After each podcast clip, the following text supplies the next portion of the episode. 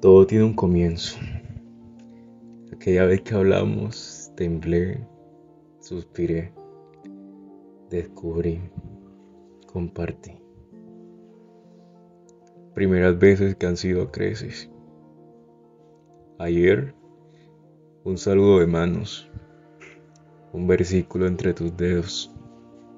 Hoy, un abrazo sentado en el cielo, una caricia que baña nuestros labios.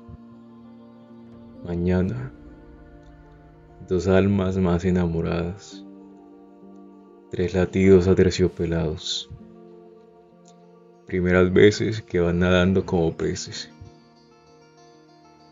Cuando se trata de ti siempre hay un comienzo sempiterno, un beso en las manos, un cariño enternecido en la frente un juego tonto entre narices, una ternura multiplicada en las mejillas.